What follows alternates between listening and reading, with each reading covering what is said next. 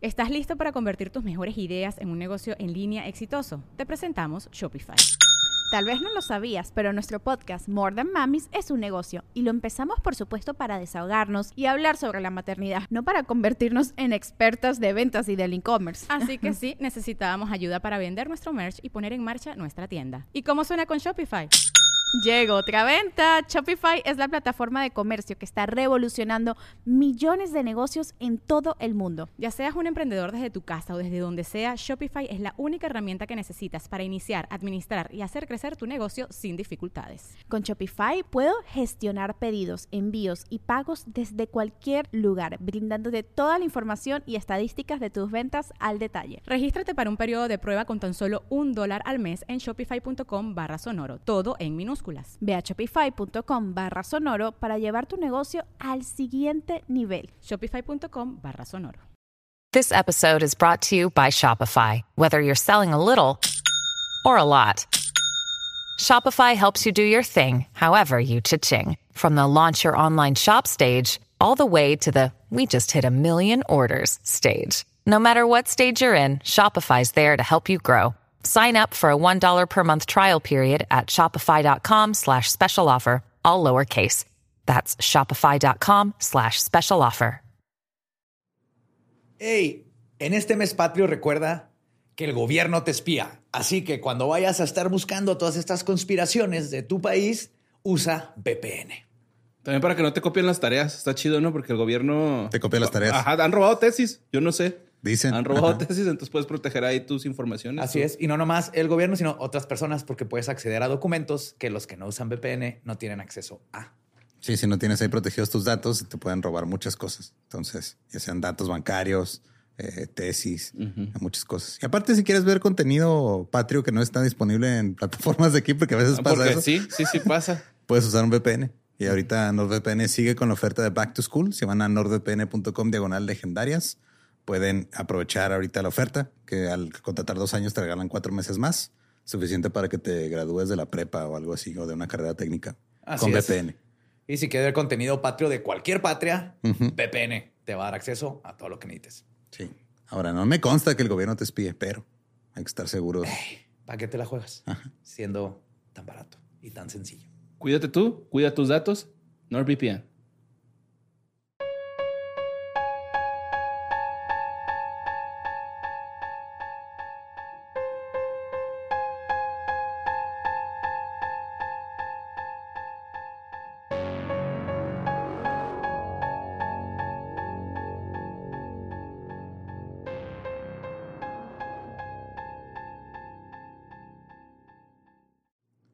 Estás escuchando Leyendas Legendarias, parte de Sonoro y Producciones sin Contexto. Este fin de semana nos vemos en Chicago. ¡Eh, en vivo Chicago! ¡Come y en directo, haciendo... eh, sí, sí, ok. Leyendas legendarias, Chicago. Chicago. ¡Eh! Ajá. Así hablan todos en Chicago. Sí. Lo vamos a comprobar de primera mano. Nos Yes, vemos ahí. pizzas y lonches. y- Ajá, boletos disponibles Lago. en leyendaslegendarias.com. Ahí está el link de compra o en axs.com si quieren brincar el ir a la página de leyendas. Pero ahí nos vemos el sábado 9 y en octubre va a pasar algo. Oh, yes. Va a pasar algo.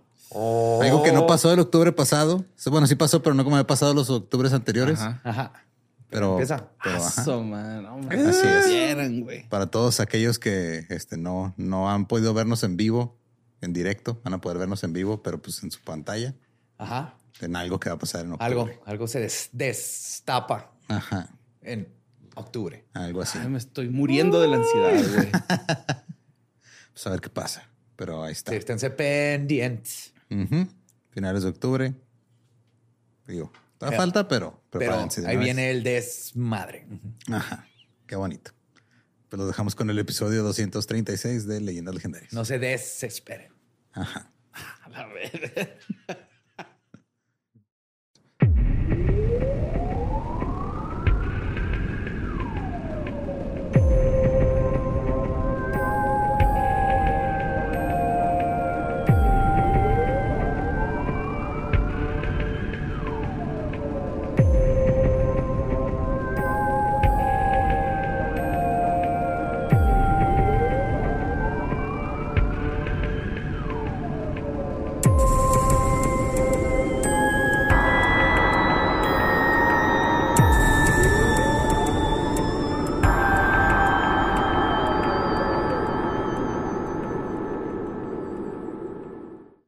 Bienvenidos a Leyendas Legendarias, el podcast en donde cada semana yo, José Antonio Badía, le contaré a Eduardo Espinosa y a Mario Capistrán casos de crimen real, fenómenos paranormales o eventos históricos tan peculiares, notorios y fantásticos que se ganaron el título de Leyendas Legendarias. Hemos terminado con agosto asesino. Viene el mes de la patria. Oh, no. Y para este mes, Más agosto. Septiembre asesino, güey. y para este mes patriótico, como siempre, me acompañan mis buenos amigos Eduardo Espinosa y Mario López Capistrán. No. Sí, ¿Cómo les fue el fin? ¿Todo bien? Todo bien. tranza, sí. Ya, ya huele a pirotecnia y cosas. Sí, ya empieza Sí, ya huele a chile nogada. Más, a- a más Chile nogada y a, a sombreritos que venden en las esquinas. Sí, mo. Banderas de México por todos lados. Oh, yes, Legado de nuestros héroes. Enchiladas la de disco, enchiladas de disco. de nuestros padres y de las injusticias. Al rato gancito empanizado. Gancito en nogada. gancito Sí. en nogada. No, ya, eh, sí, sí. eh, ¿Qué? Ayer probé algo bien bueno, güey. ¿Qué? Agarré una paleta de frutos secos de la Michoacana, güey. Ah. Y se la puse a un pinche pan queso parmesano. Oh, cállate, güey. Es un lunch, ¿sabes? Es como un mordisco, güey, pero con más sabor, güey, ahí más. Simón. Sí, gran monchis, güey, neta, güey. Se lo Ok. recomiendo. Necesitamos Entonces- ese libro tuyo, güey. de Licuado. recetas No, güey, neta está Las borrecetas. ¿De dónde sacaste un fan de parmesano? Ah, pues, Ahí tenías uno del en la casa? Soriana, sí, sí, sí. ¿Pero fuiste De la específicamente por uno? ¿O No, ya, ya, estaba casa? en la casa, güey. Y, y como que. Es dije, un MacGyver de monchis. Ajá, aquí está la paleta, acá está el pan. Esto tiene Ah, sentido güey, en una mi chulada, cabeza. güey, neta, güey. Una chulada, güey. Pero creo que esas recetas para que funcionen tienes que probarlas con monchis y luego probarlas sin monchis para ver. Sí, esa es exclusiva de Monchis. Ajá. Ajá. o sea, Yo creo que sin Monchis no sabría también. Pues vámonos recio, pues. México es un país que se puede describir como disfuncional y surreal. Hay un sinfín de diferencias en tradiciones, nomenclaturas y culturas entre todo nuestro territorio. Pero sí hay algo que nos conecta a todos. Y esto es que tenemos brujas en forma de bolas de fuego, quesadillas conos sin queso, diablos que chupan cosas del piso y el concepto de comer pan para quitar el susto y conatos de muerte por dormir con el cabello mojado. El bolillo te quita el susto, pero el pan con Parmesano y una paleta. quita el antojo, güey. Y a pesar de que en Leyendas Legendarias hemos cubierto algunos casos mexicanos muy famosos, es hora de hacer un compendio de todas estas cosas extrañas que forman parte del consciente colectivo mexicano y que nos une como país. Por eso, este mes patrio, con ayuda de los que contestaron en mi tweet de hace unas semanas, les voy a hablar de las mejores leyendas urbanas, críptidos, fantasmas, aparecidos, aliens y curiosidades de todos los 32 estados de México que ustedes mismos recomendaron. Cabrón. Número uno, Alfredo Adame. De hecho, postdata y aviso para Borre. Si no ven todos los estados en este episodio, no desesperen, ya que está es solo la primera parte de dos, porque no iban a caber todos los estados en una sola parte. Porque México es verdaderamente mágico güey, y siempre sobrarán historias sobre pelear contra el diablo en el monte, en todos los montes de esta gran nación. Así que, Ay, el diablo. sí, lo más difícil fue escoger. güey. Yo nada más quiero, ¿puedo hacer un shout out? Claro. Este, porque nos regalaron hace unos meses un, un libro de Sergio Neri que se llama Menumentos Mexafísicos, que también es un compendio, pero en forma de cómic de leyendas de los 32 estados, que también, este, chequenlo si lo pueden conseguir, está bien chido. Sí, y aquí se quedan con más ganas, ya saben, ahí en, el, en la página están todas las fuentes y todo. Pero esto fue lo mejor que nos mandaron y lo que puede caber, ¿verdad? porque nomás son dos episodios, que porque Leyendas Mexicanas podría ser nada más un podcast entero. En, sin ningún orden en particular. Si sí sabes que el hecho de que hayas dicho podría ser un podcast entero quiere decir que los comentarios van a estar llenos de por favor hagan un podcast de Sí, puras güey. mexicanas". Sí, Ok. sí, sí. Suerte a, los, a, a la gente. a los El Mexlop. el Mexlop. Pues comencemos con Baja California. La Chinesca es un área en el centro histórico de la ciudad de Mexicali, construida por habitantes de origen chino desde inicios del siglo XX. Cuenta con mayor concentración per cápita de residentes de origen chino en el municipio de Mexicali y muy probablemente de todo México.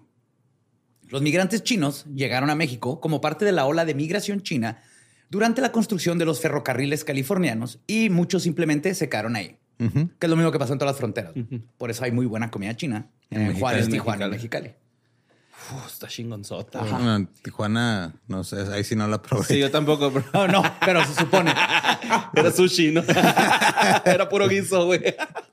Sí, que rara manera de referirse a la trata de personas, pero bueno, cada quien, ¿no? Ah, yo estoy hablando de la gastronomía mexicana. No, es que luego vas a Tijuana y dices, vamos a su comida china, ¿a Ajá, dónde? Hong Kong. No, no, no, no. No, yo Pero también de estaba hecho- hablando de la trata, perdón. Se me hizo fácil. Hablando con un chef de aquí de Juárez, un chef Herrera, un saludote. Este, el Oscar. Otro Chef Herrera. Sí, sí, sí. Oscar. no, ese Chef Herrera. No, ese chef. Ese Sí, es Monterrey. Sí. Pero me está platicando que hay una hipótesis entre chefs de que en el norte, especialmente en las fronteras, la tortilla de harina es más popular porque había un tipo de burrito que traen los chinos que es, haz de cuenta, es un burrito, nomás que con Un rollo primavera, güey, ¿no? Pero grande con una como tortilla de harina. güey. Nomás la, la mexa está más gruesa. Ah, yo creí que era por el pan pita y ese pedo. No, tiene ¿No? que ver más con los chinos y tiene sentido porque en las fronteras es más prevalente. Cuando algo tiene sentido es que tiene 100 veces sentido. Ajá. Le cuento el sentido.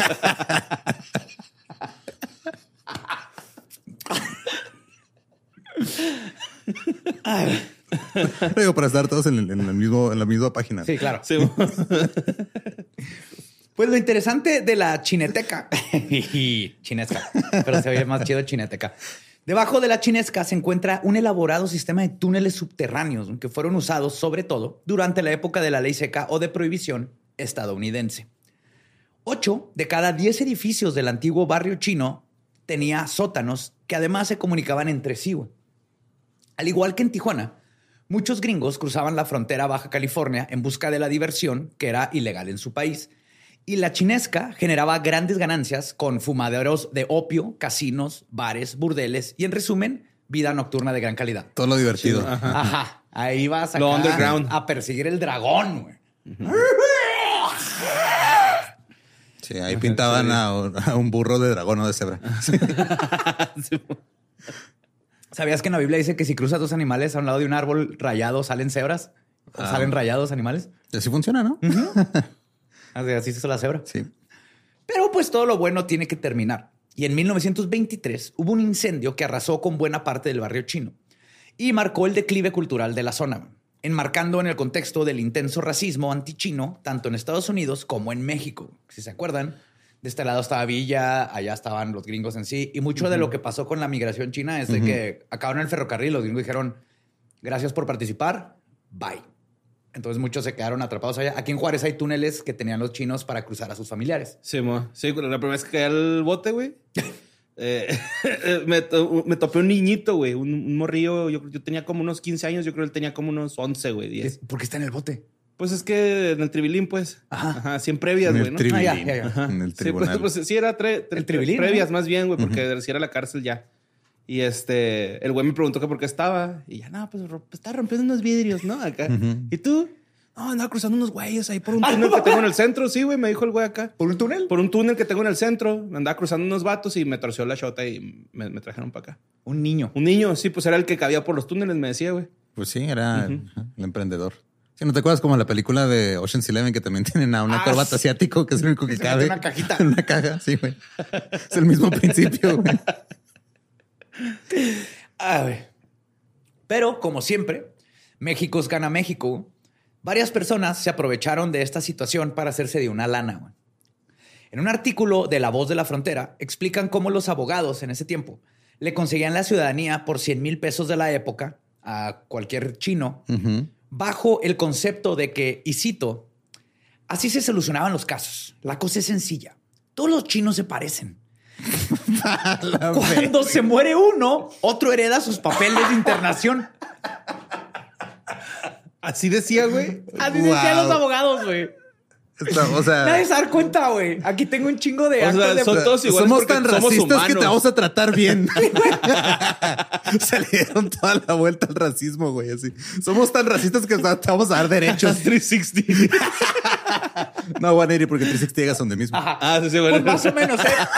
Más o menos le... Más o menos le dieron otros 170 grados, güey, porque dicen, sigo citando, lo único raro de este sistema es que por eso hay tantos chinos en nuestro país y en especial en Mexicani, que tiene 150 años y todavía andan ahí tan campantes. Es mexicani por, por nani, ¿no? O sea, Nani. Es japonés, pero- ajá.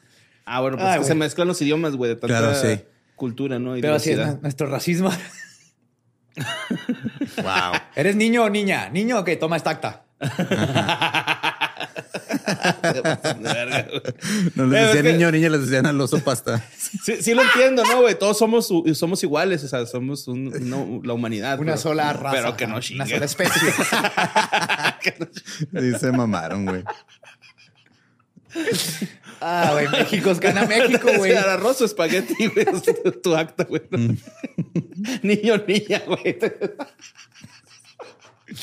Ah, güey. Ay, güey. Y pues además no queda muy claro qué fue lo que ocasionó el incendio que destruyó todo. Pero una leyenda fascinante dice que fue el mismísimo Al Capone quien quemó la chinesca debido a problemas entre mafias por el control del tráfico del alcohol. Que por más desquiciado que suene, no es improbable que el famoso capo italiano, que también estuvo aquí en Juárez, y en Juárez Whisky y todo eso, tuviera algo que ver. Además de que es una historia de película pensar en conflictos entre gángsters chinos e italianos en plena frontera mexicana. Pero sí había muchos de ese pedo, güey. Ajá. O sea, ¿Italianos, güey? ¿Sí había? sí, güey. Pues es que la mafia, que era italiana, Ajá. en la prohibición es donde hizo toda su lana y el poder, entonces se vino a todas las fronteras para poder cruzar el pisto y tener... O sea, el pisto que tomabas en Chicago lo hacían o en Mexicali, Tijuana o Juárez. Ajá. De ya. aquí lo traficaban. Entonces aquí andaban. El varón de la cerveza. Ajá. Y pues vámonos ahora a Yucatán. En el año 2004. En Yucatán todos se parecen, ¿no? Sí, otra güey. No, acá es, es más reciente, 2004. Ay, güey. Ahí se grabó en la ciudad de Tikul un video muy claro de lo que parece ser un ovni. Está muy hardcore, güey. Más por el año. César Mata, quien por esos años era un jovenzuelo local, grabó el evento mientras iba en moto por la carretera. En aquel entonces estaba ocurriendo lo que poco después se denominó la oleada ovni en Tikul. Sí, el flap. En municipios cercanos, es bueno, en Tikul y en municipios cercanos, ya que a diario se reportaban avistamientos y era bien común salir y, ah, mira, ahí va otro. Era un poco como era de esperarse, güey. Jaime Maussan hizo su aparición en la zona, Claro. puso su bandera. Don ¡pum! Jimmy. Sí. Se puso a vender sus vitaminas. Ay, güey. Sus bio Su café de, de ganoderma y todo el pedo. Y dio en Mérida una conferencia específica sobre los avistamientos de Tikul. César dijo en el 2022 con respecto al ovni que, y cito, estaba de moda lo del ovni que venía a diario a la sierrita de la colonia San Benito de Tikul. Salí en mi moto junto con mis hermanas y mi prima.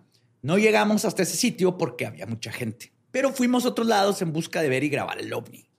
Mi prima, quien estaba de vacaciones, ya que era de México, tenía una cámara de video y cuando de pronto vimos la nave, le dije que grabara. Seguimos unos minutos al ovni, lo tuvimos muy cerca, hasta que desapareció, yéndose muy rápido hacia arriba, hasta perderse en el cielo. Ahora el video, que les digo, está impresionante, muestra un objeto en forma de hamburguesa por rico. encima de un letrero de la carnicería San Miguel. güey. Claro. Que va a estar muy buena.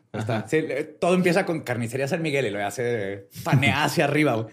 Eh, marketing viral de hace 20 años. Sí, güey. Sí. Al principio se ve como una luz que podría ser un avión o un helicóptero o algo así, o sea, como una estrella incluso. Pero El anuncio Burger King. ¿no? atrásito, la luna.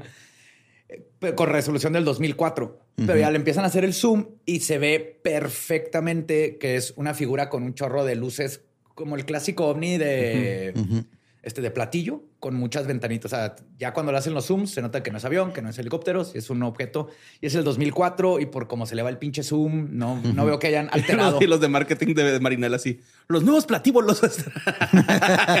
De venta en carnicería San Miguel. Y ese eh, video, pues ahí van a estar todos los links para que lo vean ustedes mismos. no seas mamón, güey. Hubo un flap de ovnis en, en Yucatán. Ahora vámonos aquí, mismo en nuestro estado, Oh, no. a Chihuahua. Con estos Chihuahua. Chihuahua. La Pascualita, la cual llegamos a hablar hace mucho de ella, pero no aquí.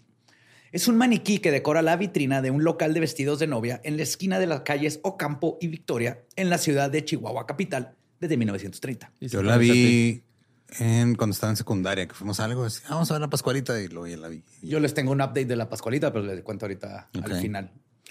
Pues para los que no conocen de la Pascualita, a primera vista podría no apreciarse que tiene de algo muy especial este maniquí. Pero al verla más de cerca, se puede observar que es un maniquí inusualmente detallado.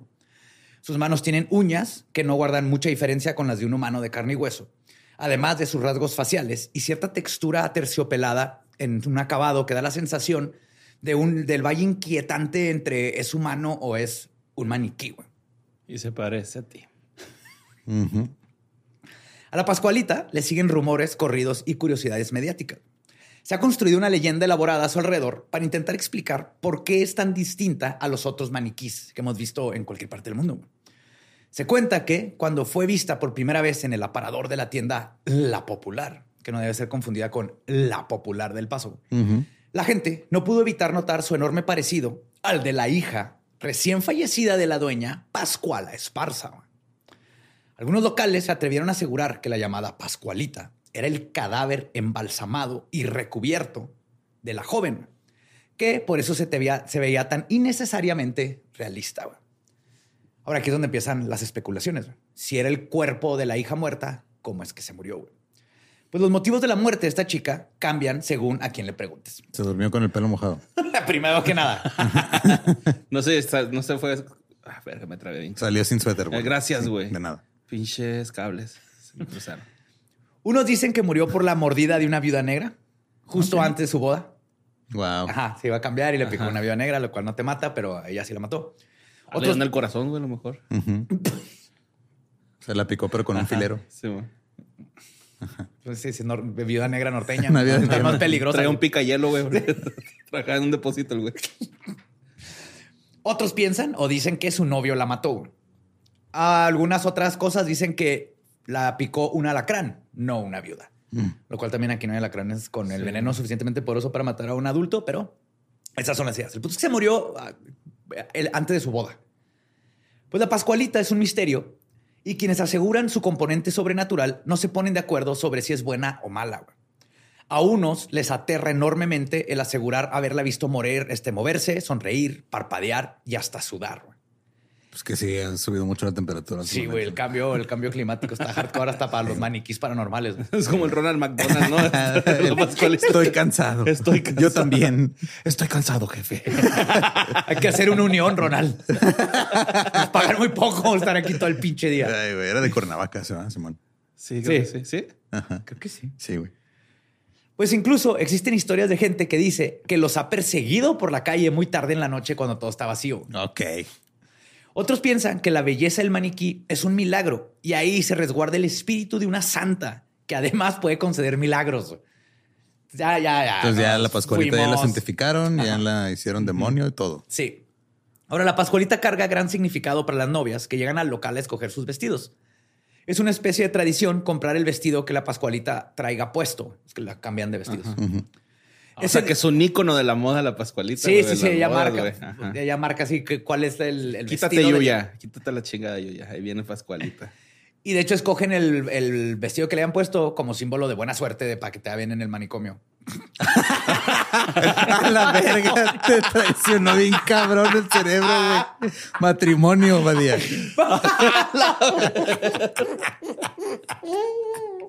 Matrimonio. Bueno, no mañana, ya me voy a mi psiquiátrico.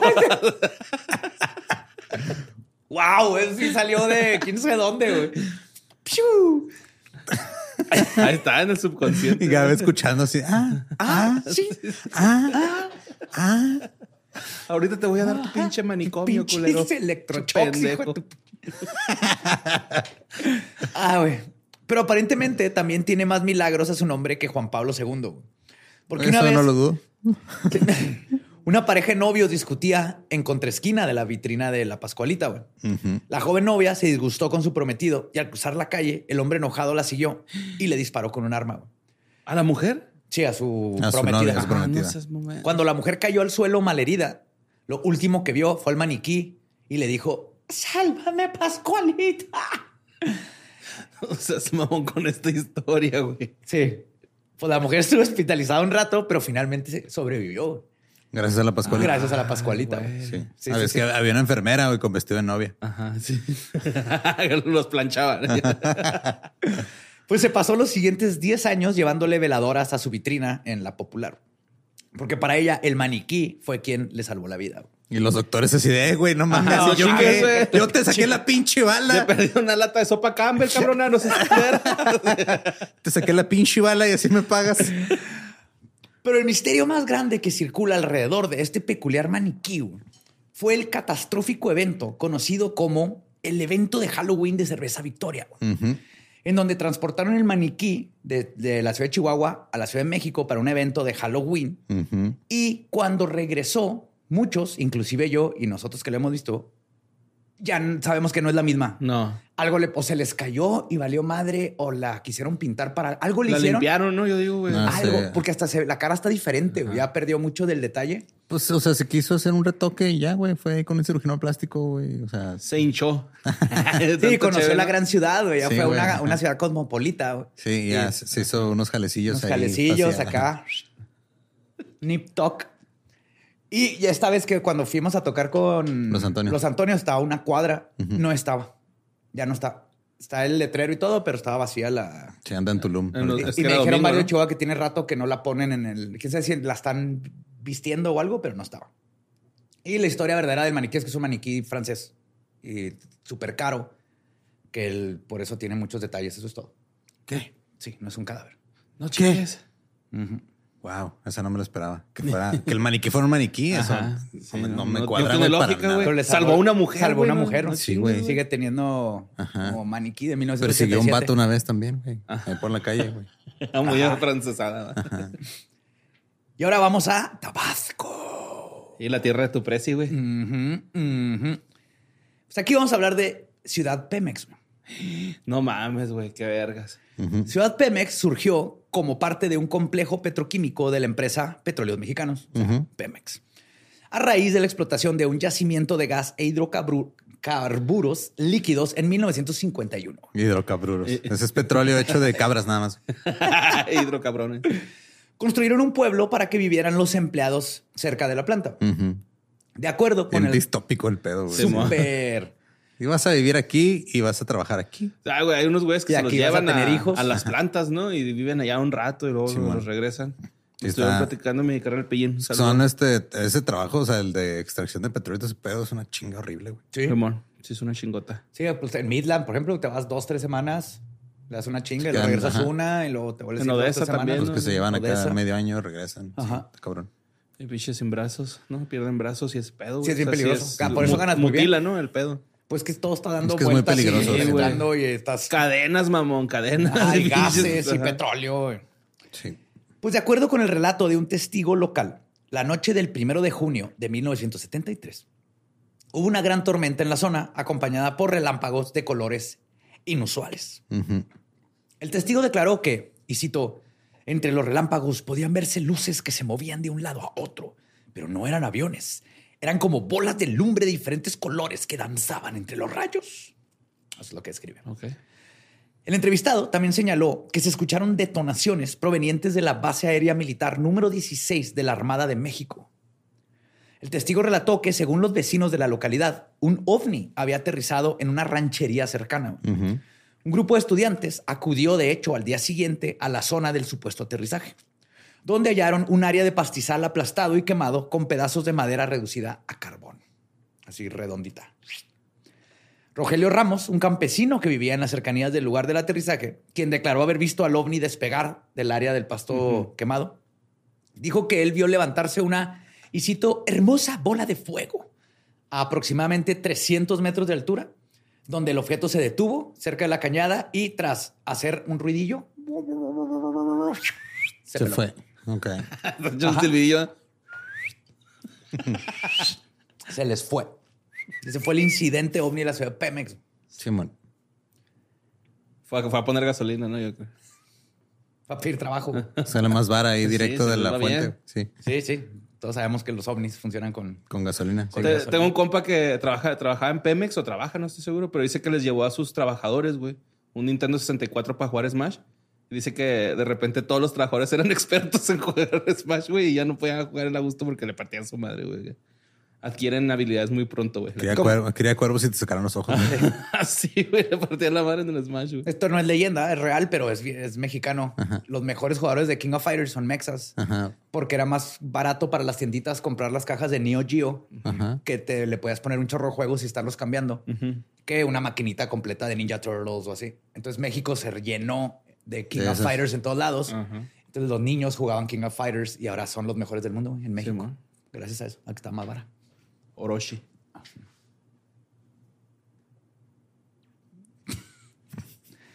De Orochi a Coahuila, güey.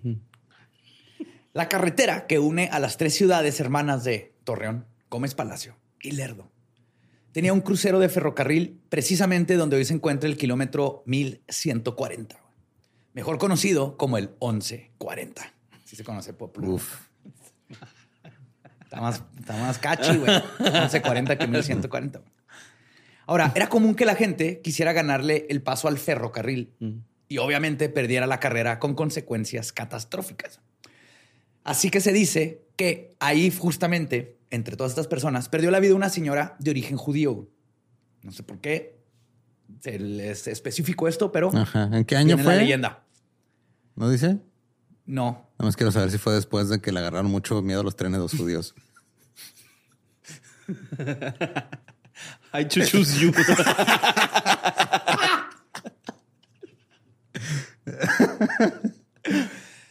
La- pierde la vida ahí, era conocida en los altos círculos sociales y además era dueña de una fortuna nada despreciable. No pasó mucho tiempo para que corriera el rumor de que en el 1140 se aparecía el fantasma de una joven mujer vestida de blanco y con largo cabello castaño. Quienes la han visto cuentan que parece caminar lentamente y a veces incluso flotar y Ay, luego se detiene al lado del camino a pedirte rey. Ok. Por lo general, esta petición siempre es cuando se viene de Gómez a Torreón. Se quiere ir de Torreón, que de Gómez. Si para quieres, ir vamos a Torreón. Mira, según ahora que fui, este, ya, o sea, que se me hace raro, pero que dicen que algunos de Torreón tienen miedo a Gómez. No sé por qué. Yo tampoco, ya nomás sé que en los puentes están los retencillos esos horribles. Ah, y que si pides ¿no? un Uber acá de Gómez a Torreón o algo, no lo agarran, güey, te bajan. O sea, y si lo llegan a agarrarte, a veces te bajan ahí. En el puentecillo. Sí, güey. Ay, ay, ¿pa' No, que qué, porque, güey? o sea, porque son diferentes los pedos entre, son diferentes estados. Ah, no seas Ah, mamón. Durango y Yo pensé que era una mamonés, güey. No, no, no es mamonés. O sea, es que, pues, Es regla de Uber, así. No sé, no, no sé exactamente cómo es el pedo, pero eso fue lo que me explicaron porque yo estaba, cuando fui me estaba quedando en Torreón y luego iba a grabar un podcast a Gómez y no encontraba Ubers y no, o sea, no, nadie, ninguno me aceptaba el Porque viaje. no te deja, porque no le haya Sí, marcado. hay en algunos que sí te aceptan el viaje y todo, pero Es este, raro. O sea, pero pues que sí son como que los, los Ubers acá rebeldes temerarios. Ay, güey. Y Digo, te- eso fue lo que me dijeron a mí, güey. Los, los Ubers con tenis, ¿no? Lo que es que tiene un chorro de torres Eiffel allá. sí. Entre dos, Gómez dos, y. que como tres, ¿no? No sé, güey. Dos. Pero ¿para qué Mínimo hay tantas? dos. ¿De dos? Mínimo. Dos torres Eiffel. ¿Eh, Francia? Fuck you.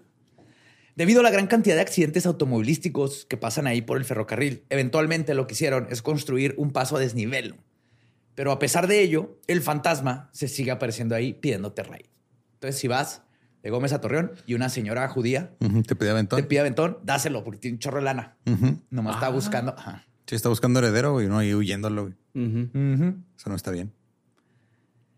Y hablando de puentes, hay uno muy interesante en Quintana Roo. El puente Nizuc, que se ubica hacia la carretera a Cancún, en Playa del Carmen, carga con una famosa leyenda.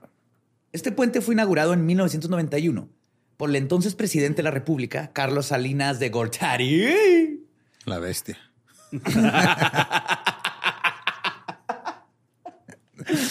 Güey. y conectaba la entrada-salida del Aeropuerto Internacional de Cancún hacia la zona hotelera. Se dice que durante su construcción los trabajadores e ingenieros tuvieron que levantar varias veces los cimientos de este puente, porque después de la jornada laboral, al día siguiente, la obra parecía destruida. Y no, no era gente robándose la varilla y, y todo eso. güey. Seguro. No, no. Segurísimo. Estaba desarmado nada más entonces. Sí, lo, de- lo, de- lo, lo desco- lo deconstruían. güey. Llega al día siguiente los cimientos del puente viendo Barbie, güey. Bien deconstruidos.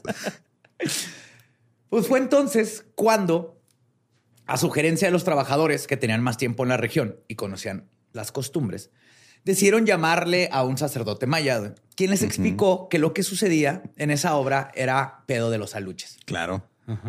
Sí. Los aluches estaban desmadrando las cosas, se estaban robando el cobre.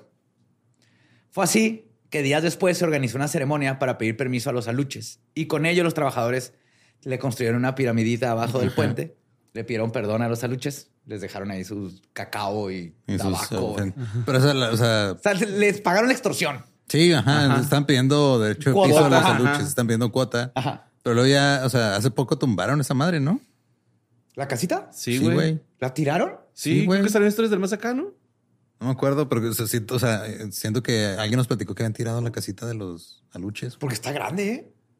Pues sí, también las cosas grandes se pueden tirar. Y- y- pero sí fijaron que hay varias casitas en diferentes lugares. Eso se me hace bien bonito.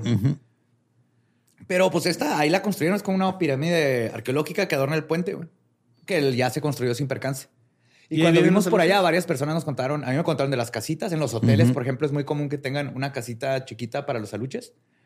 Y todo el mundo se sabe esa historia del puente. Y en, en Finlandia pasó algo parecido. De hecho, allá le sacan la vuelta a las A la zonas donde hay elfos o hadas.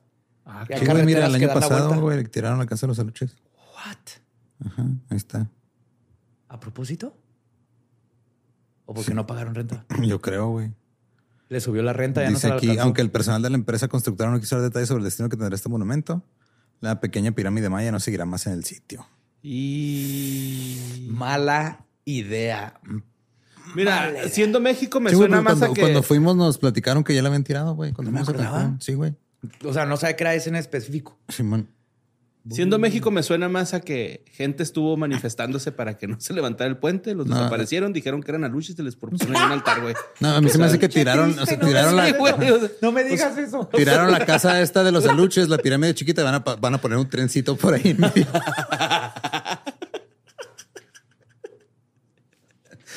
Qué bonitos. Ay, güey. Pues regresemos al norte, güey. Hijo de su pinche. Sonora. Uf, Carne. la leyenda de esa pinche carne que me comí cuando fui para allá, güey. No mames, esto tengo así, Mames, es que sí está en flashbacks así. O sea, en Chihuahua tenemos buena carne, pero Sonora nos parte. No, güey. mames, recio, güey. Sí. Sí, Sonora está hardcore. Hardcore. Sí, se, se- es como que. Es que no es una mordida así. Es como de, de lado, güey. Como que se corre sola, la, no sé, güey. Tiene grietas, algo, güey, pasa, güey. No, yo es no como sé, si fuera deshebrado, güey, pero, Pero no está no. deshebrado. Sí, es un pedo Sí, diferente. sí, ya me dio hambre, de hecho. Sí. Ponle pausa, Ramos, a comer. Pues el Club de Golf Country Club fue construido en 1945 como parte del proyecto urbanístico de la colonia Pitic a las afueras de Hermosillo. Tenía una casa club con restaurantes, salas, bar y un casino social donde se hacían bailes para la alta sociedad hermosillense. Un 31 de diciembre de 1950 se iba a dar un gran baile de fin de año. Ese día, una joven de 16 años llamada Linda y ya me sé esta. Creo que todos no la sabemos, Sí. pero esto tiene un buen twist. O sea, ¿hasta tienes una playera de eso, güey? ¿Yo? Sí, güey. Pues Linda asistió al baile con su mejor vestido, obviamente. Ajá. De pronto, un hombre muy guapo y elegante, vestido oh, de traje así impecable, güey, se acercó a sacarla a bailar. Todos se preguntaron, ¿quién es este hombre tan pinche guapo? güey? ¿Ese era Jared Leto?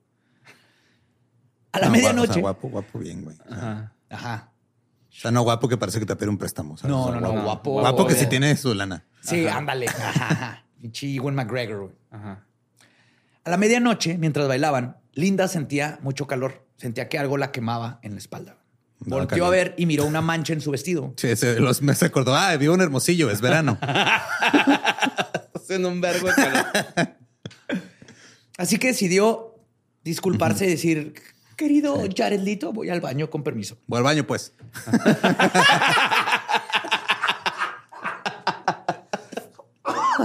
Espérame aquí, chingado. Chingón. Voy al baño. Voy al baño, pues. Para quitarse la mancha, güey, obviamente. Pero al llegar y verse el vestido, se dio cuenta que la mancha era más bien una quemadura que correspondía a donde ese hombre misterioso había descansado su mano. Tenía forma de mano. Ajá. como Sauramon. Después de un fuerte olor a azufre que empezó a llenar el lugar, la temperatura completa empezó a, a elevarse. güey. Entonces comenzó a salir después humo y desaparecieron tanto el muchacho como Linda. Por todos lados empezó a surgir fuego y todos los presentes estuvieron, tuvieron que escapar de- del lugar como pudieron. Y el casino se quemó. ¿Cómo se llama el casino? El casino El del country diablo. club. Ajá, el country club, pero ya ahora es el casino del diablo. ¿Te acuerdas que nos, man- nos regalaron Ah, playeras, ya, claro, de, de, de cierto Sonora. ¿Ah, sí? Ajá. Pues después de lo que sucedió, ese día el casino cerró sus puertas y no se volvió a realizar ningún evento y solo quedan las paredes. Lo quemaron porque pagaron, no le pagaron cuota a los aluches. Está más gracioso. Sí, pinches aluches están cabrones, güey. Por el plot twist de esta clásica historia de jovencita baila con un muchacho que resulta ser el diablo, que existe en todas las ciudades. Aquí fue en el carrusel. que no fue en el ¿En Chihuahua? México, no? No, Ah, fue en el carrusel primero. Todavía no existía el Chihuahua Charlies. Ah. Y después se lo atribuyeron al Chihuahua Charlies. Ajá. Es que, de hecho, el carrusel luego se convirtió en el Chihuahua O sea, luego en el Frida Era y ahora ese es un edificio, casino. Sí. Pero ese mismo edificio. Es el mismo edificio. Ajá. Pero van cuatro lugares. Y el papá de una amiga, de Pau, saludos, le estuvo en el Chihuahua Charlies y me contó que pasaban cosas bien raras. Olor a puro, que una vez vio un puro en el sótano Ajá. y olía a puro y cuando se acercó, no, ya no estaba ni el puro ni el olor. Y es un, es un señor que el- Ujú. o sea, fue- me lo contó en forma de yo no creo en esas madres, pero vi estas cosas. Entonces el lugar era aquí en Juárez y tiene ahí muchos eventos peculiares. Pero es un casino, entonces ya no está tan pelada dentro. fantásticos. Sí. Que se ganaron el título. Pero parece De que casino a, legendario. a diferencia de leyendas de estas, esta parece tener una versión más o menos basada en la realidad con este incidente.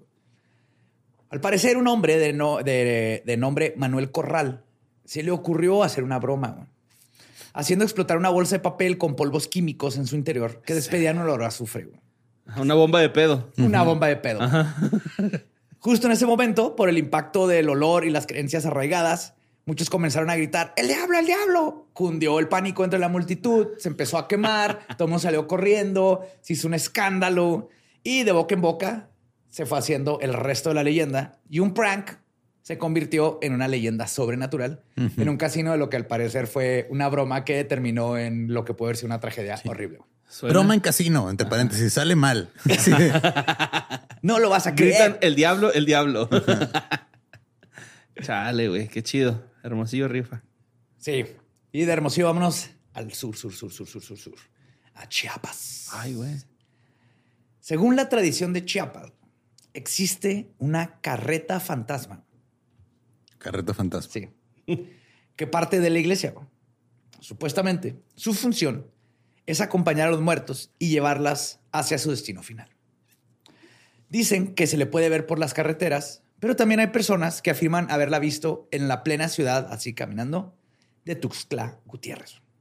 Ahí entre las calles solitarias, cuando ya es muy tarde en la noche, obviamente. Sí, pues anda buscando pasaje, güey, está cabrón. No sé. Ajá. Ya también, ya hay Uber, este, Uber al más allá y, No, le tiene que pagar 300 pesos a la Guardia Nacional ahora para estar ahí recogiendo Sí, gente y y todo. luego llegan Ya los no taxistas de ultratumba y lo chingan. Lo chingan. ya Lo, ah, lo- ultratumban. no chingas. Lo megatumban, güey. ¿Cuál de ultratumba? Pues es una aparición fantasmagórica que tiene la forma del caballo y la carroza. No se, no se alcanza a ver quién va adentro. güey. Ok. Pero va el caballito, güey. Está Ya polarizada, se- ¿no? Y trae un subwoofer güey, atrás. Blindadón el pedo acá. Y hace el característico ruido de pasar por las calles adoquinadas. O sea, aunque vaya por, por carretera, se Suena- sigue Se escucha como- como si fuera, ok. Se dirige a buscar a una persona que acaba de fallecer. Cuando llega a casa del moribundo, se para ahí enfrente durante unos minutos en la puerta del hogar. Qué culero, ¿no? Sí. Que estar trabajando. Chingado, la pinche carreta. A ver, ¿a quién le toca? Ay, no, ¿quién se murió? ¡Papá! ¡Papá! Entonces ahí se, ahí se espera y posteriormente se va.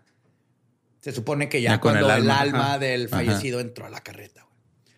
Según la tradición, la persona que maneja esa carreta es San Pascual Claro. el tan conocido San Pascual Bailón. El San Pascual bailón. San- Tan conocido que tuve que googlearlo. No sé quién es San Pascual Bailón. No sé si haya es súper conocido. Antes de que hagas tu broma, espérame. No estoy haciendo. No, no, no. Vas a hacer estoy- una broma, pero espera. No, no estoy, haciendo, no estoy pensando en bromas. Descubrí que entre los milagros que se le atribuyen a San Pascual Bailón destacan la multiplicación del pan para los pobres, Ok. La curación de enfermos, obviamente, el don de profecía y Y el San Pascualín. no, que una vez hizo que saliera agua de una piedra para que los pobres tuvieran, hizo un pozo. La tradición popular también afirma que muchas veces cuando estaba orando experimentaba tanta alegría que se ponía a bailar. ¿Y por eso era bailón? Por eso algunos creen que su apellido es un apodo. Wow. Como porque Rafiki. Era, porque era Raver, ajá, aunque andaba con Molly cuando rezaba.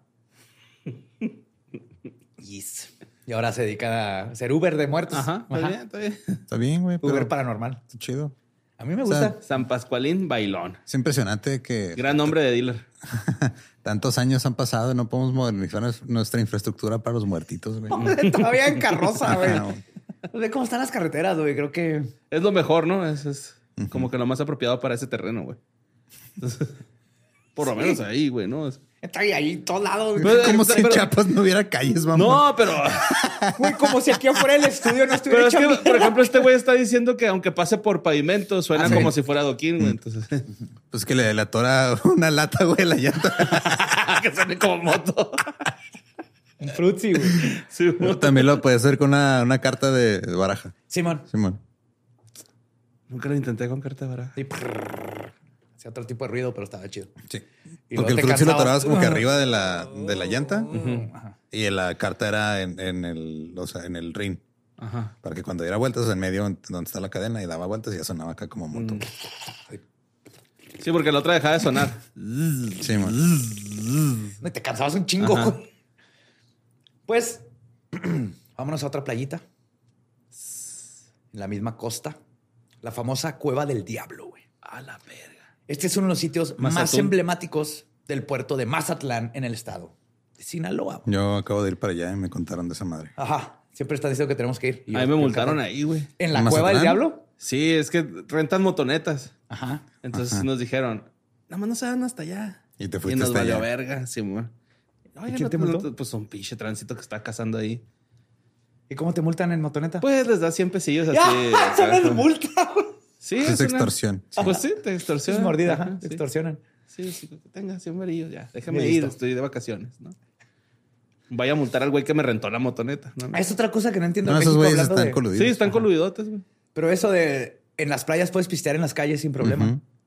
Pero en las cuando no estás en la playa te arrestan por estar pisteando en las Pues sí, calles. es que Entonces, no ¿Cómo a- es México? No vas a ¿Cómo andar es? de indecente, güey. Es turismo. Pero porque es decente en la playa e indecente en Juaritos. Porque aquí nos Porque no hay pasamos de playa. verga, Es güey. una ley para todos, que es una ley para todos. Ay, ¿cuál- ¿Cómo te vas a pasar de vergas en la playita, güey? No, por eso en la playa no, no te pasas de verga. En Juaritos sí te pasas de verga, güey. Tiras basura y eh, andas haciendo ese desmadre, pues no. O sea, Sí, es un desmadre. No has ido a las mismas playas que yo. Estamos hablando de Mazatlán. Es una Sí, playa cuando fui me contaron así de, ah, güey, aquí hay un bar que cuando pides champaña Moet te la sirven en un cuerno de chivo dorado, güey. O sea, ese es el tipo de playa, güey. Sí, qué chido. No, no saben por qué les dicen que son playa buchona, güey. Mm. Sí, mon, sí, sí. Pues nomás Mazatlán está vergas, güey. Conocí Sí, al güey de Allison, güey. Yo comí unos aguachiles deliciosos. Sí, está chingón. Y pues tienen esta cueva del diablo, que es uno de los sitios emblemáticos del puerto de Mazatlán, que está rodeado de mitos y leyendas urbanas que lo hacen aún más atractivo que sus champañas en, Un cuerno de chivo en Cuerno de. Chivo. Situada en el Paseo Clausen, en Olas Altas, frente a la Glorieta Sánchez Taboada, hay quienes dicen que el lugar fue utilizado por los piratas para guardar sus tesoros. La leyenda urbana dice que durante un carnaval, dos hermosas jóvenes, un carnaval, En un carnaval. dos hermosas jóvenes, Sí. Fueron atraídas a esta cueva por un hombre muy elegante, güey. Jared Leto, ahí anda también. Oh, qué. Que estaba parado justo en la entrada de la cueva de los piratas. güey. Se dice que. Hey, señoritas, ¿quieren entrar? Una cueva. Nada sospechoso aquí. Yo, Jared Leto. Impecable. Jared. Tengo Don Periñón, güey. Adentro, güey. Venga. Oye, mija, ¿qué viene aquí a la cueva? Tenemos Jaiba. ¿Quieres Jaiba? No, la es, es de es- Veracruz. es zarandeado, ¿no? También allá es dentro del zaran- mar hay es jaiba, ¿no? zarandeado, ¿no? En Mazatún no es mi trip. No sé, yo No, Jaiba. yo Ostiones Jaiba de, la so- ajá, la- ostiones de balde, güey. Fuck it. Ya, sí, eso no ya. falla. Yo Jaiba la asocio con cualquier playa. Ok. Pues, o sea, le- la Jaiba es raro conseguirla aquí. Ajá. Cangrejo sí, pero Jaiba es como que de playa. I don't know. A mí me gusta. Es un cangrejón. Ajá. Entonces, le dice este vato que vengan a la cueva y se dice que las mujeres entraron, pero que nunca más salieron. Ya que ese misterioso personaje era no un asesino en serie, no un psicópata, güey, sino el mismísimo Satanás. Y es la cueva del diablo. Anda muy ocupado, güey. Anda en todos lados este güey. Anda bailando ahí con una chava que manda un casino. Minero, tiene que- güey. Bailarín. Ese güey anda en todos lados menos en misa, Tiene, güey. tiene un paso. Chupando cosas, güey. O sea, chupando todo, ajá. Ay, voy a tirar algo. Espérame, ahí vengo. Espérame aquí, muchachas. Ahorita me regreso con más Don Periñón. Voy Voy a a chupar chupar. una paleta que tiró este niño, Oscarito. Se le salió de su pan de parmesano, se le cayó al piso. Otra vez el borre. Güey, está bien vergas, güey. Nos va a hacer uno, güey. Tengo que ir a chupar los pies, ese güey que lo sacó del colchón. No mames. Trabajo no, no acaba. Pues a la cueva del diablo se le comenzó a conocer así debido a esta historia. En la actualidad hay quienes aseguran que por las noches se ve una luz roja en el fondo de la cueva. Ok. Ajá. Está bien. cargando su celular el diablo. La historia de Mazatlán cuenta que el lugar sirvió también como un depósito de dinamita cuando en su tiempo se construyó el paseo o las altas. Y que el olor de azufre de los explosivos hizo que el mito de que ahí vivía el diablo creciera aún más. Porque la gente se acercaba y lo huele azufre. Pero era dinamita. Estaba más peligroso que el diablo. Sí. Y vámonos a un lugar reconocidísimo de México mundialmente, que es Puebla. Ah, güey. Oh, yes. Reconocido por sus tantas iglesias. Ajá, pinche mil iglesias y Y un Sus artesanías. comida y artesanías. y yo creo una de los íconos críptidos más hardcores y más conocidos de México. Luisito comunica.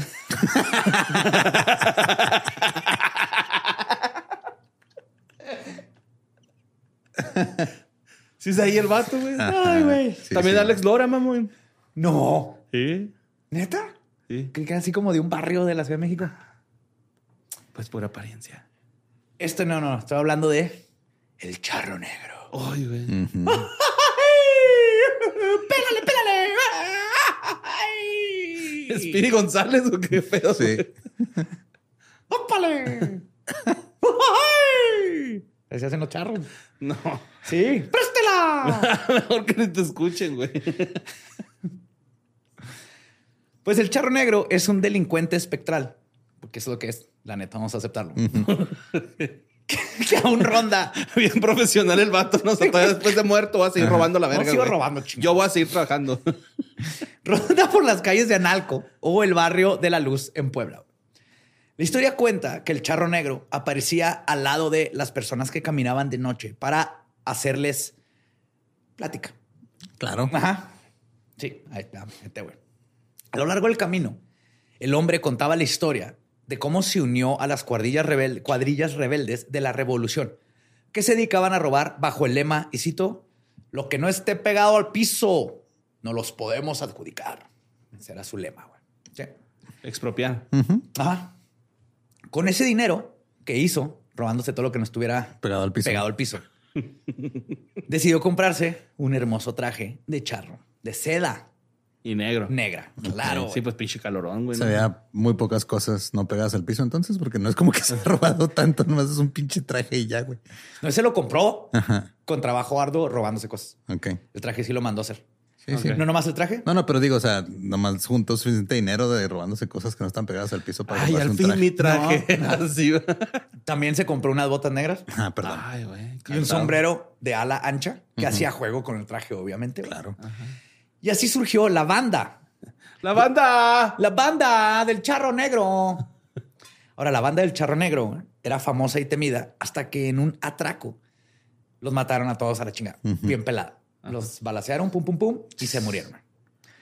Ahora, lo que pasa aquí es Murió que el negro temido. tú va- Deja saco de una duda. ¿Eh? Es el peor grito de charro. Güey. Te lo traigo unos genes mexicanos. Ahorita esto va a salir, va a estar ahí alguien afuera a quitarte la INE, güey. Es que la charrería es otro pedo. ¿Eh? Así le brincas la cuerda. ¿Cómo No, haces? esto está bien, güey. ¿Chapotería se llaman? No, no. ¿Chapoteas en la No, se cuerda? llama...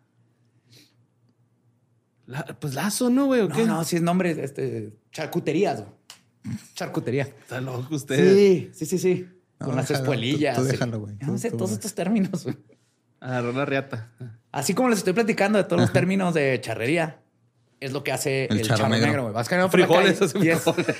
es un badía que llega a platicarte, pero de, de lo que hace este güey. Entonces va y se te pega y le, te empieza a decir que este, cómo se compró su tarjetito de seda y bla, bla, bla, y que los mataron a todos. Eh, güey, ¿sabes qué es la magia caos? Así el charro negro. Déjeme en paz, señor Charro, por favor. Y luego les explica Me que... está lastimando, suélteme el hombro. No quiero leer su tesis, señor Charro. ¡Épale, épale! ¡Ay! ¡Coyote, coyote!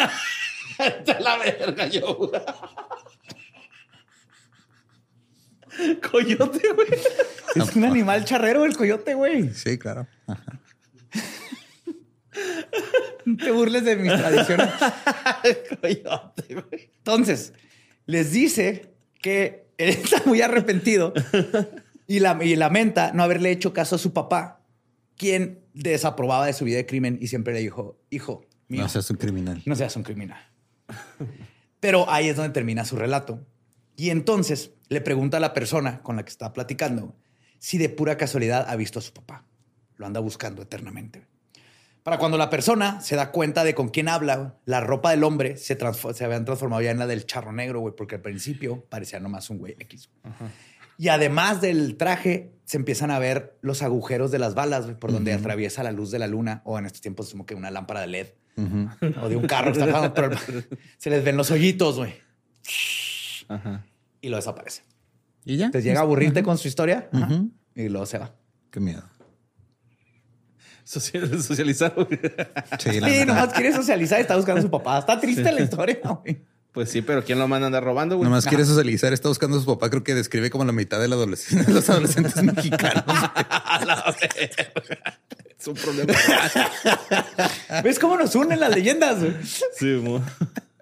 ¡Épale, épale! ¡Coyote! No. Hablando de coyotes. Tijuana. No.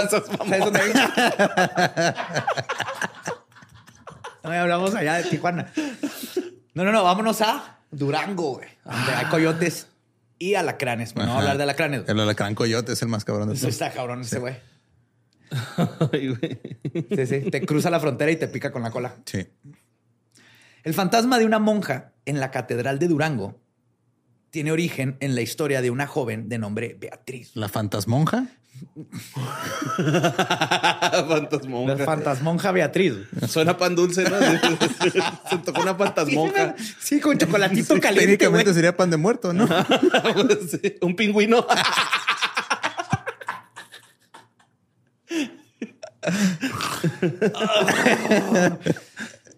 Ay, pues Beatriz decidió entregar su vida a Dios e ingresar a un convento local.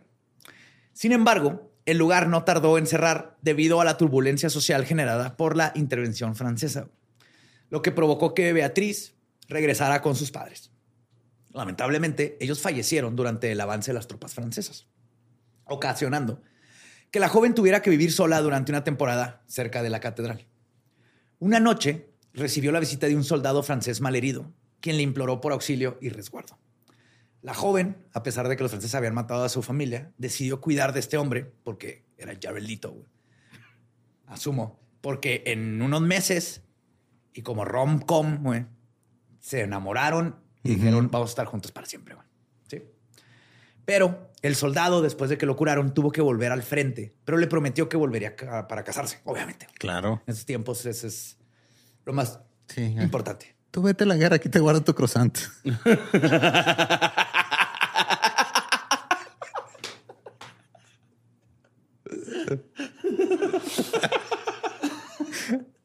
Beatriz y su Le estrecho la mano. poeta, poeta. No, Muy bien, sí. Muy bien. Ay, güey. Pues Beatriz y su croissant cada día subían a lo alto de la catedral esperando el regreso de su amado. Y su baguette, ¿no? Ay, güey. De, de ajo y parmesano. Quien ya, sin saberlo ella, ya había muerto en el campo de batalla. Oh, no. Sí. Entonces un día el conserje del templo descubrió el cadáver de Beatriz a los pies de la iglesia. Dicen, porque no habían detectives y ese, ese tipo de cosas, ¿no? pero algunos dicen que la mujer cayó al ver al soldado llegar al fin y de la emoción tropezó y se cayó. Y se se subió a la torre. Ajá. Ajá. También la leyenda, por otro lado, cuenta que simplemente se resbaló y se cayó. Ajá. Anthony. Ah. Ah. Ajá. Pero la leyenda ahorita cuenta que cada noche, en lo más alto de la catedral, la sombra de una monja se aparece para esperar a su amado. Esta romántica historia de la monja y su baguette sigue. Porque, de hecho, hay una ilusión óptica que se genera por las sombras de la catedral. Ah, Simón. O Ok. sea, en una de las torres, Ajá. donde está la campana, si miras en la parte izquierda del campanario, ahí va a estar la foto en los... Se observa lo que podría ser una monja gigante, porque... Pero si, si estás pensando en monja y todo, y todo, si encuentras como la forma de lo que sería el... La- ajá, el ¿Cómo se llama el velo de la- monja? ¿El hábito? Ajá. Pedo de monja. Pedo de monja. El pedo de monja, de la cabeza y todo. Eh, Se podría parecer una monja y de ahí viene el- la idea de... Como la pirámide esa que parece que baja una serpiente emplumada, ¿no? Sí, por Nada las escaleras, por- ¿no? por- En el ajá. equinoccio. Ajá. Nada más que esta es una monja. Esta es una monja. Plumada. Y pues el estado de Encarnación. mi abuelo, Ujú. Cuba. mi bisabuelo. Ah, sí. bueno. Ajá. Y tu padre, Veracruz. Veracruz. Veracruz. Veracruz. Ahí hay jaivas Ahí también. va. Ajá. Sí, Y bombas. Muchas. El parque ecológico Macuiltepec, en Jalapa, guarda una leyenda que se recuerda cada 24 de junio. Algunos locales dicen que durante una mañana de este día, hace muchos años, una mujer humilde caminaba por el cerro de Macuiltepetl. Macuiltepetl. Sí, pero es Macuiltepetl o Macuiltepetl. Depende de dónde encuentres, le ponen el acento en diferente. Entonces, perdón, es una de las dos, para que me digan cuál es, pero es Macuiltepetl o Tepetl. Pero entonces va ahí y estaba preocupada mientras pensaba en sus problemas de dinero porque era una mujer humilde. No contaba con comida ni siquiera para alimentar a su hija, por lo que decidió sentarse a descansar bajo un árbol. Cuando de repente observó la entrada de una cueva que nunca había notado en toda su vida. Ok. Chingos de cuevas en todos lados. De hecho, sí está lleno de cuevas todo ese lugar. Pero esta, esta es diferente. En esa cueva había pelo donde antes no había pelo. En esa cueva. La mujer decidió entrar en la cueva y se llevó una sorpresa al descubrir que había una gran cantidad de dinero al interior. Ay, güey. Eh, eh, ahí. Un ferión. Sí. En ese momento no sacó nada para que, pues dijo, ¿cómo le hago? Me voy a llevar de mejor, dejo aquí todo. Pero fue por su hija. Entonces llegó en la noche con, ya con la hija para que le ayudara a cargar la mayor parte de dinero posible bajo la oscuridad para que nadie más se diera cuenta del dinero y no se lo fueran a robar. Entonces la mujer hizo dos viajes. En el primero sacó la primera parte del dinero, todo lo que pudo, y en el segundo regresaría por su hija y la parte sobrante. Entonces dejó a la niña, le dijo, tú quédate aquí cuidando lo que queda en lo que yo debo esto, y lo de regreso, entre las dos nos vamos con, con todo lo demás. güey. Luego regresó y la hija le dijo, ah, mamá, vino un chavo y, y me ayudó a invertir todo en criptomonedas. ¿Por qué no mejor se llevó ese dinero y luego ya se llevó a su niña, güey? Porque tuvo que llevarse a la niña para llevarse ese dinero primero y luego. Lo deja a la niña en la cueva. Ajá, Porque sí. si no, no funciona esta historia, Ok. básicamente. Pero ajá. Este, la dejó ahí cuidando el botín, sola, con el dinero. Pues cuando regresó del primer viaje, ya no había nada. Y no me refiero a que solo no estaba el dinero y no estaba su hija, sino que ya no estaba la cueva. Ah, cabrón. Ajá. Se cerró. Se cerró, güey. Unos dicen que llegó y ya no estaba la cueva. Unos dicen que entró a la cueva, ya no estaba la hija ni el dinero. Salió y cuando volteó ya no estaba la cueva. Pero el punto es que ya no estaba la cueva. La madre se dedicó a buscar a su hija durante días y semanas, pero jamás la encontró. Un año después, el 24 de junio, ese mismo día, o sea, se esperó exactamente, la mujer al fin encontró la cueva. Enseguida decidió entrar, dijo, voy por mi hija, y la encontró ahí jugando tal como la vio por última vez. Es como Dark. Ujú. O sea, esta cueva es como un time loop. Pues la mujer aprovechó el momento para tomar un poco más de dinero, güey. Obviamente. Obviamente. Mija, espérame, vengo. Ah, no, no, suerte. Vente, te voy a llevar la carga, ¿no? Te veo en un año. Te traen unas bolsitas de esas de Soriana, déjame ir por unas para llegar aquí. Oye, también que esto es ahorrar, güey, ¿no? O sea, no Sí. tienes que darle de comer, nada. O sea, ahí está. Va a estar bien. Ajá, para es la niña guardería de la si no cueva. hubiera- como si hubiera pasado una- un momento. Para la mamá fue un año. güey. Pues enseguida cargó a su hija, agarró lo- el dinero que pudo, ahora sí cargó a la hija, pero en cuanto salió y le dio la luz del día, la hija se desmoronó No y se hizo arena el en sus blip. brazos. Lo afectó. Pinche Thanos, güey. Sí, Thanos le quitó a la hija y el dinero que traía esa vez que No, ma, cayó. Y pues, Está bien chido, no me cayó. dicen que la cueva del cerro de Macuiltepetl se abre una vez al año nada más, ofreciendo a quienes les interese un buen tiempo y una gran fortuna. Pero esta viene a un costo grande para quien la encuentre. A huevo. Ajá, Esta señora perdió a su hija, se quedó con un buen de lana en la primera vez que salió, pero no volvió a ver a su hija. Y sí es un lugar lleno de, de cuevecillas. Entonces, abre una vez al año, entonces es dependencia federal la cueva o cómo. Ya Sí, se güey. perdió la plaza. Nomás Sí, güey. Sí, mo. Chale, güey, qué triste. Y lo que voy a contar enseguida va directo ahora a tus tierras. Borre. A mis las tierras de tu, de tu familia. ¿Ciudad Juárez? San Luis Ah, Sandwich. Potosí. Potosí. Potosí. Potosí. San Luis. Saint Louis. Sí, que no me sabía esta parte de... Esto no me lo habías contado de, de ahí de tus, Ajá, a ver, ¿cuál es? de tus antiguos ¿Nahuales? lugares de juego. güey. No.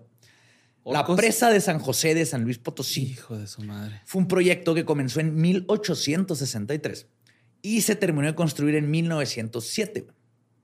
Se dice que los ingenieros y constructores de la presa compraron niños en pueblos lejanos y dándoles dulces y a base de engaños, lograron no ponerlos a construir la presa, sino encerrarlos en los huecos de las columnas de la presa, hasta que estos murieran de hambre allá adentro. Cierto. ¿Pero para qué? debido a la superstición de que se necesita un sacrificio para que una construcción se mantenga o darle un alma al lugar. Pero tienen que ser niños a huevos. O sea, si les das una más vieja, como que no. Es que ya está contaminada y no quieres que el agua salga sucia. es entonces- más fácil meter a un niño Un con dulces, un- con un. Reese's Pieces ahí a un pilar que a un adulto. Es decir, no mames, ese pilar.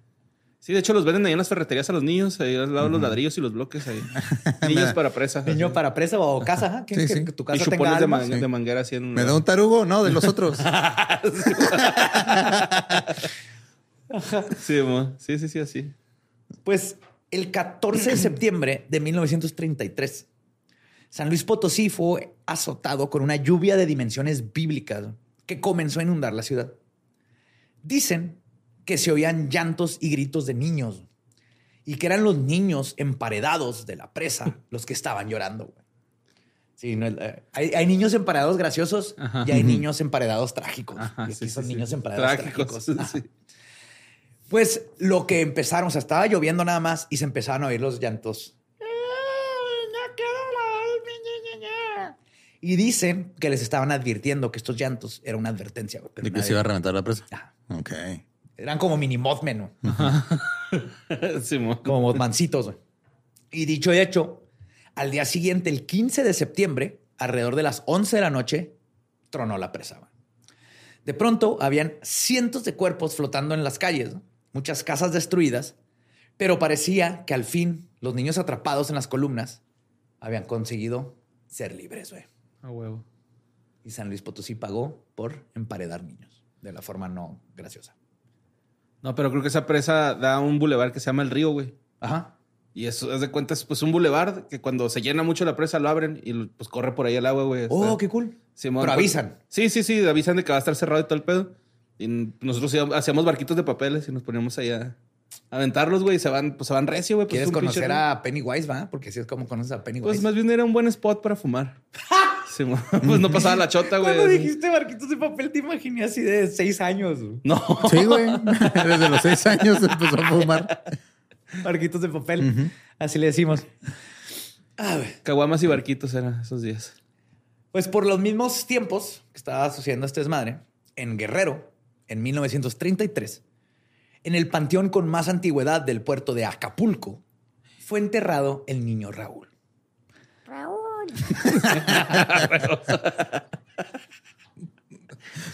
Un bebé que falleció a la corte de 10 meses y que no tuvo la oportunidad de ser pero- parte del mortero de la presa de San Luis Potosí.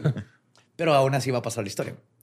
La tumba del niño Raulito pasó inadvertida y se fue quedando descuidada. Sin embargo, en el 2007, una madre visitó el cementerio buscando una tumba que se viera abandonada o descuidada. ¿Por qué? No sé. Le haber dicho a alguien. No sé qué está. El punto Iba a ser brujería de seguro o algo. Ajá. Pues es algo parecido, ajá. O iba a entrar a Raulito. Encontró la tumba del pequeño Raúl que nadie había pelado en más de 70 años. La mujer le imploró a la tumba de Raulito para que su niña de cuatro años de edad se salvara de la muerte porque estaba muy enferma. Todo esto me suena, si es que es real esto, a que una bruja le dijo, busca otro niño y límpiale su tumba para que a cambio te cumpla un favor. Así le hacemos en México. Y si se cumplió el milagro, ella regresaría con ofrenda. Si no, no, ni madre.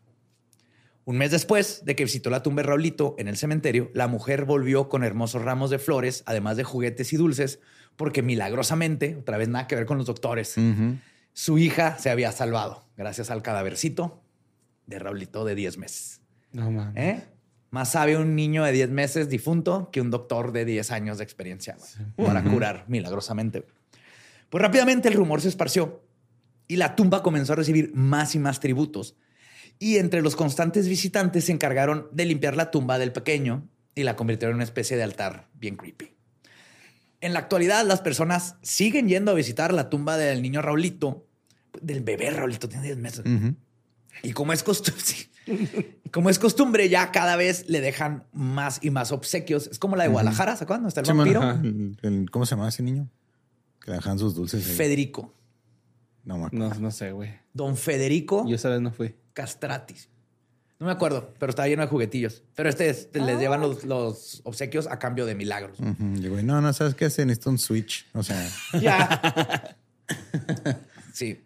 Pues las personas que han visitado el panteón durante la noche, además, dicen que han escuchado risa de niños que juegan entre los caminos y tumbas del cementerio y que van y juegan con los juguetitos de Raulito. No mames. pues qué chido que se diviertan de una manera. ¿Sí, no? Sí, pues Raulito ni sabe, güey. Sí, que hueva estar ahí este, muerto, no tener con qué jugar. Sí, mo.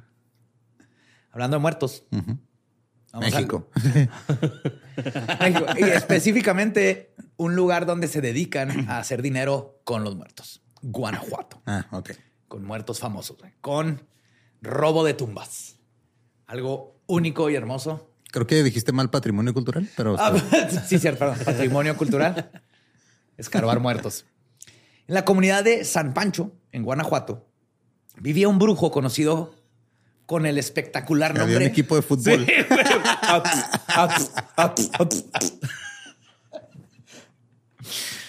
Ay, agárrense, porque en San Pancho, Guanajuato, vivía un brujo conocido por su espectacular nombre de hechicero. Alex Aguinaga. ¿Quién era el que salía? No me acuerdo.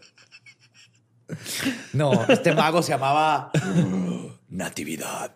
Ay, güey. Wow. Natividad. Natividad del El brujo. Nati. Ajá, Nati, el brujo Nati. Dicen que era un brujo poderoso y para recibir el poder que le fue otorgado, tuvo que entregarle su alma al diablo.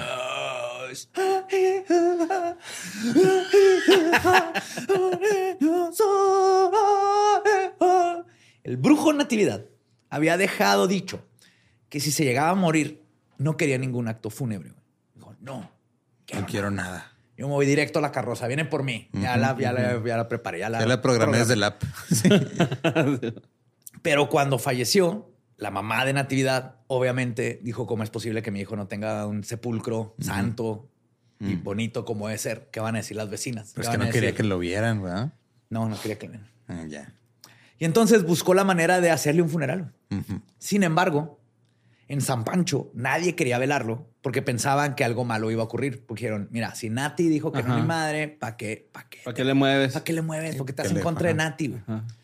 Pero la mamá estaba decidida a realizar el velorio, que mamás es cana mamás. Sí, ma. Reunió a la familia y a los amigos de su hijo y se trasladaron a León, Guanajuato, porque sabían que ahí en San Pancho la gente no estaba de acuerdo. Un ataúd de piel. Sí, bonito Sí, con cautimba, así bordadito. bonita piel, sí. Pues ahí fueron y ahí encontró un lugar que les permitiera velarlo porque ahí no conocían nada de, de- de Don Nati. Y así entonces encontraron la funeraria en León. Sin embargo, se arrepentirían de haber encontrado esta funeraria. Mientras estaba llevando a cabo la misa, primero que nada, ¡pum! Se fueron las luces, se apagaron de forma repentina. güey. Nadie lo puedo explicar. Luego empezó a esparcirse un olor, un olor extraño a... Azufre. ¡Pum! Bomba de pedo. Los asistentes entonces pusieron unas veladoras para iluminar la habitación. y cuentan que lograron ver a un hombre de negro parado en lo del ataúd. güey. Y de la nada surgió un incendio que comenzó a esparcirse. güey. ¡Que no, mamá! Se quemó O todo. alguien tiró una veladora, en, se fue la luz y los que una veladora. El punto es que las personas tuvieron que salir deprisa sin poder sacar el cuerpo del brujo Natividad. Lograron apagar el incendio y volvieron a la funeraria, pero ya no estaba el cadáver. No ni, ni chamuscado, ni estaba el chamuco, no había nada. Ya no había hechicero ahí. güey. Y la leyenda cuenta que debido al pacto que había hecho con Satanás, fue el mismísimo Satan quien llegó a reclamar el alma y el cuerpo. Wow, ¿a dónde se llevan mi merca? Así. Sí, a ver, a ver, yo lo pagué, yo lo pagué. ¿Dónde está? A ver. ¿Dónde está? ¿Qué, qué, qué está haciendo, señora?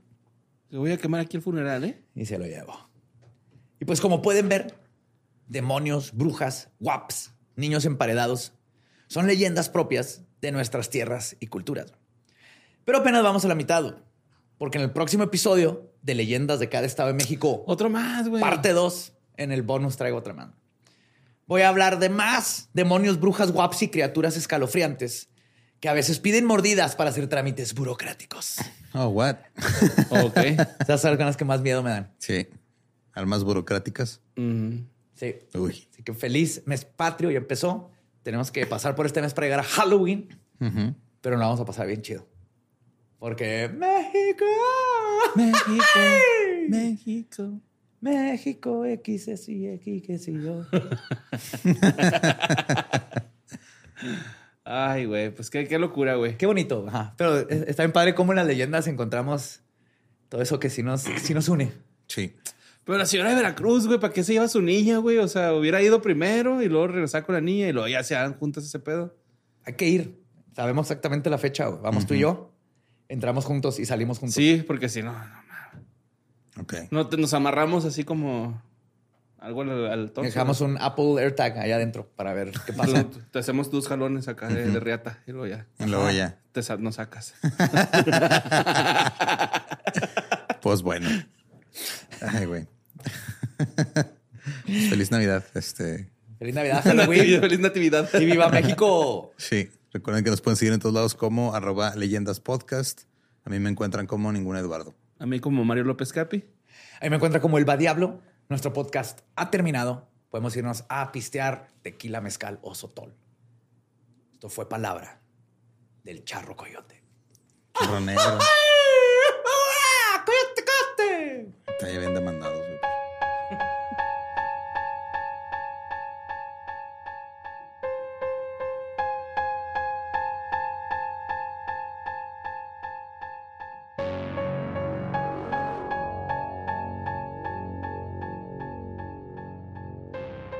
Y esa fue la primera parte de leyendas mexicanas de absolutamente todos los estados de México, uno por uno. Todos. Todos. Los ustedes las 16 clasificarán. estados. Hagan equipos y peleen entre ustedes quién tiene la leyenda más chingona de todos. Es que sí hay unas que sí es como de. Ah, ok. Ah, órale. ¿no? Sí, órale, qué Ah, chido, güey. Hay Sí. unas que son así que porque nadie investigó sobre los niños encerrados en la presa. Ajá, Esto no ajá. es como que algo que debemos haber, no sé, metido ahí a, a las autoridades. Sí, hay que meter las autoridades a las presas. Estoy de acuerdo con eso. Y pues el, el diablo anda suelto en México. güey. Siempre, se mete en todos lados. Anda ocupadísimo en este país. No, no se da abasto. güey. Yo Ahí creo por anda. eso ya en los otros lados ya no lo ven tanto. Y Se a México por ya es de puta madre. No, estoy bien ocupado. güey. Sí. Simón. ¿Y qué borre? ¿Tú qué Nada, pues este. ¿Nah? Falta una leyenda de Monterrey, güey. Pero yo me encargo de eso porque va a andar allá el 22 de septiembre, güey. En el foro Teams, boletos en ticketmaster.com con mi show completo en partes, güey. Así se llama mi show. Completo. Ah, en partes. De casualidad, yo andaré también en Monterrey, abriéndole a White Lies para los que quieran escuchar a este grupo precioso que nos va a cerrar. Ahí vamos a estar, en pabellón.